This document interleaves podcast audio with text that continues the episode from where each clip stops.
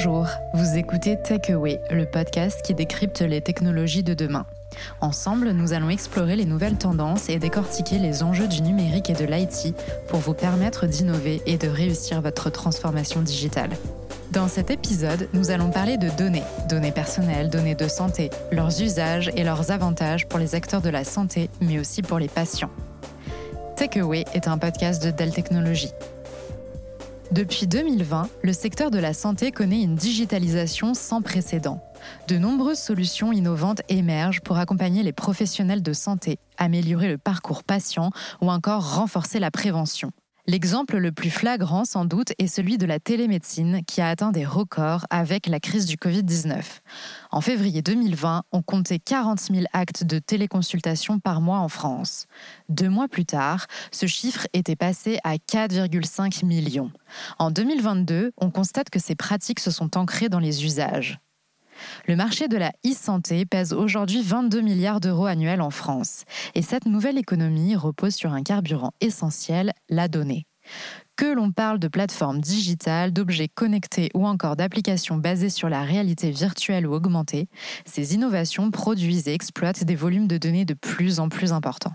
En 2020, le secteur a ainsi produit plus de 2500 milliards de gigaoctets de données, ce qui représente ni plus ni moins que la capacité de stockage de 100 millions d'ordinateurs. On est passé d'un monde finalement où un monde de papier, enfin un monde où on était dans, dans, une, dans un traitement papier d'un patient avec son dossier papier à un dossier médicalisé, informatisé, à des modalités qui permettent de générer des données et un diagnostic qui s'appuie sur de plus en plus d'informations qui sont, euh, mais qui servent encore une fois à mieux soigner, mieux soigner les gens. Emmanuel Canès est responsable pour Dell Technologies du développement de l'Europe du Sud en santé. Il évoque les progrès qu'a connus le secteur ces dernières années grâce au big data et à l'intelligence artificielle. Au-delà de ces sources de données, les nouvelles technologies et, la digitalisation de l'information en santé a permis, grâce à l'intelligence artificielle, de pouvoir accélérer ce qu'on appelle le continuum soins-recherche, c'est-à-dire le lien entre la recherche et le soin et faire en sorte que le soin alimente la recherche de données, de plus de données et que la recherche puisse accélérer euh, le résultat de ces, de ces traitements pour pouvoir euh, ben, mettre à disposition des médecins les molécules le plus vite possible. On a pu le voir récemment avec les vaccins du Covid où euh, justement, grâce à d'énormes quantités de données, on a pu sortir dans un temps record des vaccins. On peut, grâce à tous ces volumes de données, accélérer euh, le, traitement, mais même aller plus loin de la médecine personnalisée. C'est-à-dire, je pense notamment au séquençage du génome, qui donne énormément d'informations dans la, lutte contre le cancer. Lutte contre le cancer sur lequel, euh, effectivement, on va chercher à avoir euh, un séquençage complet, mais on va aussi utiliser des données d'anapath, on va utiliser aussi des données du dossier patient, on va aussi utiliser des données statistiques d'une base de données nationale. Bref, tous ces, volumes de données-là vont dans le sens de l'amélioration du soin. Ce qu'il faut aussi euh, tenir compte, c'est que les hôpitaux, on, on considère que d'ici une dizaine d'années, 20% des données que les médecins vont devoir traiter vont venir en provenance des patients. C'est-à-dire que là, aujourd'hui, lorsque vous êtes hospitalisé, on fait une, une phase d'exploration, c'est-à-dire qu'on va faire des analyses, des clichés pour pouvoir savoir ce que vous avez en termes de pathologie. Là, ce qu'on est en train de dire, c'est que finalement, le, votre montre connectée, vos dispositifs que vous avez à domicile, ben, c'est ceux-là qui vont aussi être, qui vont aussi alimenter le diagnostic dans le cas d'une hospitalisation ou même d'une consultation, sans aller jusqu'à hospitalisation. Et donc, ces volumes de données-là sont là encore, encore une fois pour pouvoir apporter plus de précision dans le diagnostic. Finalement, la donnée de santé est une donnée, on l'a bien vu, elle est multiple. Elle, elle, vient de plusieurs sources et elle a plusieurs usages. Et en fait, l'objectif, c'est de décloisonner ces usages pour pouvoir faire en sorte d'avoir un volume d'informations statistiques qui permettent d'enrichir ben, les algorithmes de, de machine learning et de pouvoir alimenter la recherche. Les données de santé sont produites par des professionnels de santé et peuvent être très sensibles. Il peut s'agir du poids, d'antécédents médicaux ou encore de résultats d'analyse comme un scanner ou une IRM. Afin de protéger le patient, ces données sont encadrées par des règlements très stricts comme le RGPD, Règlement européen sur la protection des données. Mais de nombreuses autres données personnelles moins sensibles peuvent être exploitées dans le domaine de la santé. Lorsqu'une personne accepte de partager ses données via des objets connectés notamment, il est possible de connaître son hygiène de vie, son profil alimentaire ou sportif par exemple, et grâce à cela de mettre en place un cadre de prévention pour prévenir l'apparition de certaines pathologies.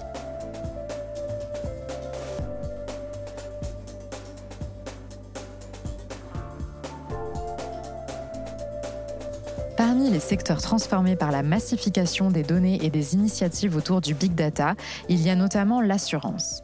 Les entreprises du secteur peuvent se baser sur des données comme les déclarations de sinistres, d'arrêt de travail ou d'invalidité, mais aussi l'âge, la profession, le revenu, pour construire leur mode d'indemnisation.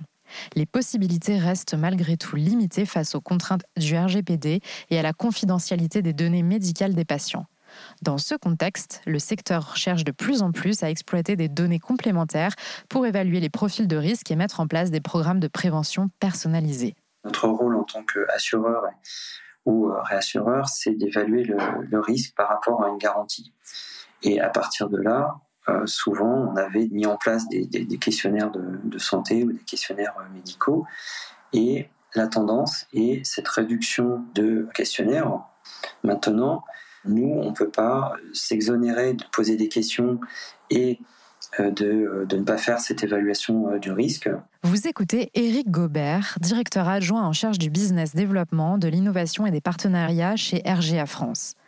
RGA est le deuxième réassureur mondial pour l'assurance de personnes. On cherche d'autres moyens pour évaluer ce risque.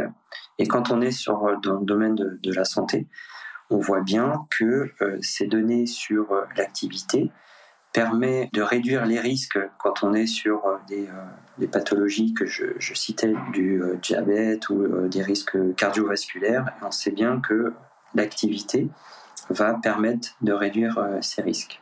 Et tout notre travail est d'accompagner ces acteurs ou de nouveaux acteurs qui peuvent se déployer sur ce type de secteur et de sujet, sachant que dans le cadre de la directive DSP2, qui est euh, dans le monde bancaire, qui donne l'accès via euh, consentement de, la personne à toutes les transactions qu'on a pu euh, effectuer. Et sur la base de ces transactions, certaines startups qu'on a rencontrées vont du coup taguer ces données et en construire un, écosystème de métadonnées. Et à partir bah, des, informations qu'on va recueillir, on va pouvoir définir un profil type du client si euh, on constate qu'il va euh, régulièrement au sport, bah, il aura forcément un score euh, positif.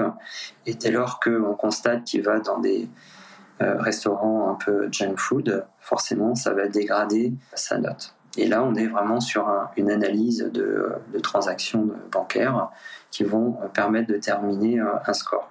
Concrètement, ce qu'on a fait en Espagne avec un, un acteur euh, très euh, connu en Espagne qui est euh, El Corte Inglés, qui est l'équivalent des Galeries Lafayette en France. Cette enseigne a proposé une initiative assez intéressante hein, qui date d'il y a 4 ans désormais, qui leur demandait à leurs clients de, fournir en fait le nombre de pas qu'ils avaient parcourus et c'était pas forcément à la journée. Hein. on était sur un, un rapport trimestriel et à partir d'un engagement euh, personnel, c'était de dire bah voilà, j'ai parcouru euh, tant de tant de pas et c'était pas forcément euh, d'avoir une réduction de prime mais l'idée, c'est d'avoir un remboursement, une réduction sur un ensemble de, produits dans le magasin. Et c'est là où on voit en fait deux effets importants. C'est qu'on va avoir des points de contact avec les clients et on va aussi engager euh, les clients pour créer sous forme de, gamification. Et ce qu'on va créer aussi, bah, c'est euh, un, écosystème favorable pour que les personnes en fassent euh, la promotion de cette initiative. En tant que réassureur, on va accompagner l'enseigne pour trouver toutes les données pertinentes et surtout aussi s'appuyant sur des modèles de voir en fait en quoi de recueillir ces informations vont améliorer la connaissance client et affiner notre modèle de, tarification. Et là, on voit bien qu'on est sur de l'activité qui permet de, d'avoir des gains substantiels pour limiter ou en tout cas réduire des sinistres. Évidemment, il faut d'abord obtenir l'accord du patient ou de l'assuré pour utiliser ces données. Pour Éric Gobert, au-delà de la confiance qu'il faut à tout prix instaurer entre les entreprises et leurs utilisateurs, il est important de baser le partage de données sur un bénéfice ressenti et de tisser des relations gagnant-gagnant ultra personnalisées. Ce qui est le plus important quand on est euh, dans le secteur de la santé ou en tout cas de l'assurance et quand on est sur euh, l'assurance de personnes, c'est qu'il y ait une confiance euh, envers euh, l'assureur ou euh, le service tiers. Et à partir de là, l'assuré va pouvoir être en mesure de partager des données. Si, en tant qu'individu, je partage mes données de santé, il faut que derrière, donc, j'ai un bénéfice et de savoir en quoi elles vont être utilisées dans un premier temps, mais surtout, qu'est-ce que ça va m'apporter on a euh, des programmes euh, basés sur euh, l'activité qui vont aussi plus loin quand on veut partager ces activités et par exemple qui fournissent aussi des données par rapport à, son rythme cardiaque qui vont être potentiellement partagées avec un, service tiers ou la compagnie d'assurance. En aucun cas, elles doivent servir pour apporter une surprime mais elles doivent être là pour euh, justement augmenter les, points de contact. Et le plus important, c'est aussi d'avoir un retour du conseil personnalisé. Moi, en tant que euh, coureur, bah, je vais partager mes, données euh, quand je fais la, course à pied. En retour, ce que j'attends, c'est dans un premier temps, c'est sur un coaching personnalisé sur mes activités. Et deuxièmement, on peut aller plus loin sur euh, du coaching personnalisé, sur euh, la nutrition, le sommeil, et ça permettra aussi, toujours dans cette relation compagnie d'assurance et assuré, d'avoir euh, ces échanges. Et après, on peut évidemment l'élargir à sa famille. Mais si on va beaucoup plus loin, ce qui est le plus important aussi, c'est d'engager bah, sa communauté, sa famille, ses amis. Et là, dans ces cas-là, on est vraiment sur un cercle vertueux qui va être bénéfique euh, pour tout le monde. Ce qui va être surtout euh, important aussi et euh, par rapport aux freins, c'est qu'on soit sûr et certain que ces données vont pas être divulguées à d'autres services et surtout que si on donne accès à des données de santé, c'est pas pour augmenter la prime, c'est dans un objectif de baisser sa, sa prime avec ce côté euh, vertueux que on va euh, justement bah, suivre des recommandations pour euh, faire de l'activité, pour faire baisser son risque. Et ça, cette relation de confiance, elle ne peut se faire que s'il y a des échanges réguliers entre l'assuré et l'assureur,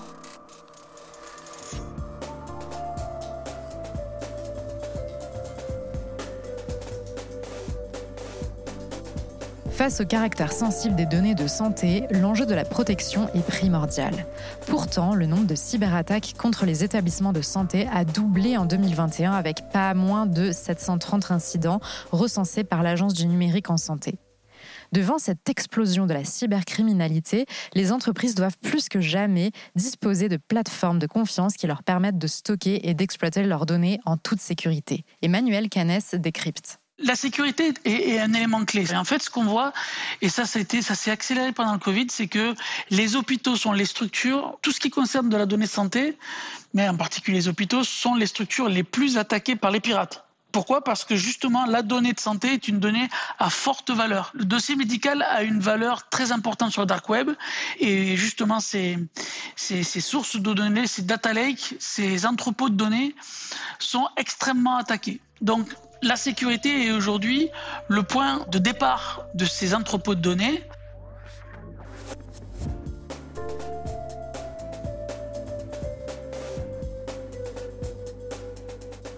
Euh, ensuite, nous avons plusieurs types d'entrepôts de, données. Euh, nous avons les entrepôts de données qui sont nominatifs, les plus précieux, ceux qui concernent ben, déjà nominatifs, donc euh, sur lesquels on peut associer une personne. Ceux-là sont produits par les, professionnels de santé, sont généralement plutôt dans les hôpitaux, très peu dans le cloud. Et aujourd'hui, on est face à une remise en question de ces architectures-là parce que justement, il faut être capable de pouvoir les sécuriser. Ensuite, les technologies qui permettent de les stocker.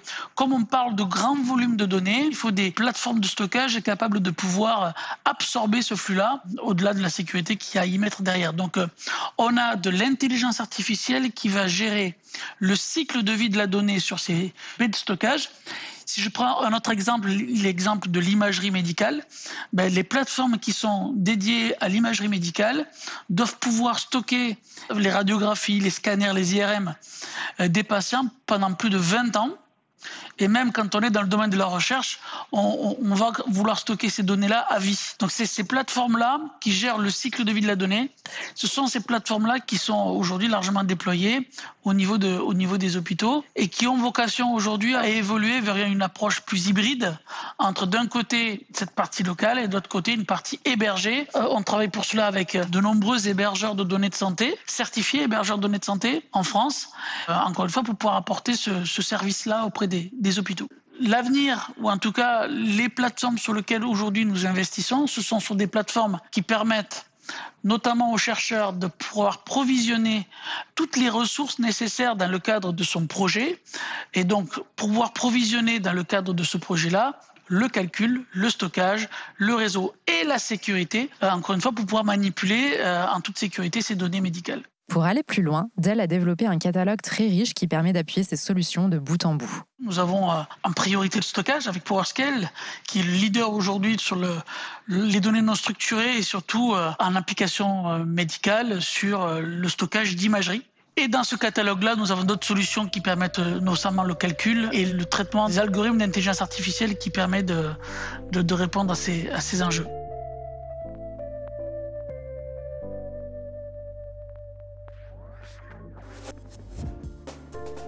On estime que 20% des données qui seront traitées demain n'existent pas encore aujourd'hui. Pour faire face à ce véritable raz-de-marée, on l'a vu, la sécurité est clé. La construction de technologies sécurisées, automatisées et industrialisées constitue l'un des enjeux majeurs à venir pour les acteurs de la santé pour pouvoir contrer les piratages et assurer un service toujours plus fluide et sans couture qui réponde aux exigences des patients de demain. Les enjeux seront divers et euh, seront stratégiques puisque euh, si on parle de santé aujourd'hui, un hôpital n'est plus capable de soigner sans digital. Le papier a disparu des, hôpitaux. Pour prendre rendez-vous chez un médecin, on, passe par des portails. Pour pouvoir euh, se soigner et suivre son, état de santé, on, on va s'appuyer sur des plateformes qui seront exclusivement digitales. Donc il est important que la sécurité et la continuité de service soit au rendez-vous euh, parce qu'on ne pourra pas accepter que si on a un, problème de santé, ben, le système auquel on cherche à se connecter soit en train de, se faire d'être en maintenance ou, euh, soit, soit indisponible. Donc euh, la disponibilité et la, sécurité de ces dispositifs est, est importante. Et pour conclure, c'est vrai que sur ce point-là, l'attente et l'exigence des citoyens ou des patients augmente et il est intolérable aujourd'hui pour, pour, pour un individu de, de, de, perdre des chances de survie sur une détection de cancer ou de perdre ces risques de, de bons traitements sous prétexte qu'il manquait des données ou que les données n'ont pas été exploitées ou, en tout cas qu'elles n'aient pas été correctement euh, sécurisées. Donc cette attente-là, il faudra y répondre et ça c'est un enjeu important. Merci d'avoir écouté cet épisode de Takeaway dédié à la gestion des données dans le secteur de la santé. Dans le prochain épisode, nous aborderons une nouvelle mutation du secteur de l'IT pour en décrypter les enjeux dans le monde de demain. À très vite.